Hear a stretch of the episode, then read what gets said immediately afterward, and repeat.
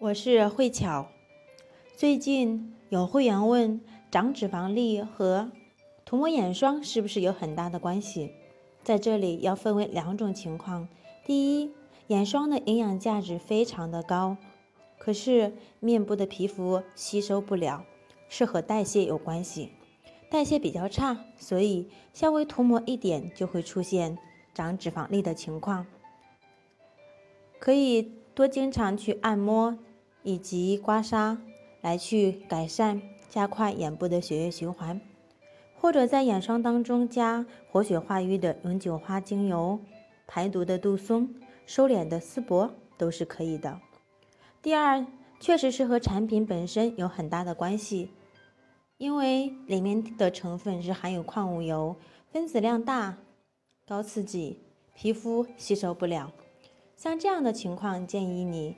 把这样的产品舍弃，再换适合你自己的眼霜。那我们会经常根据皮肤来去定制眼霜，做到量身定制。如果你有精油或者护肤的问题，可以私信我。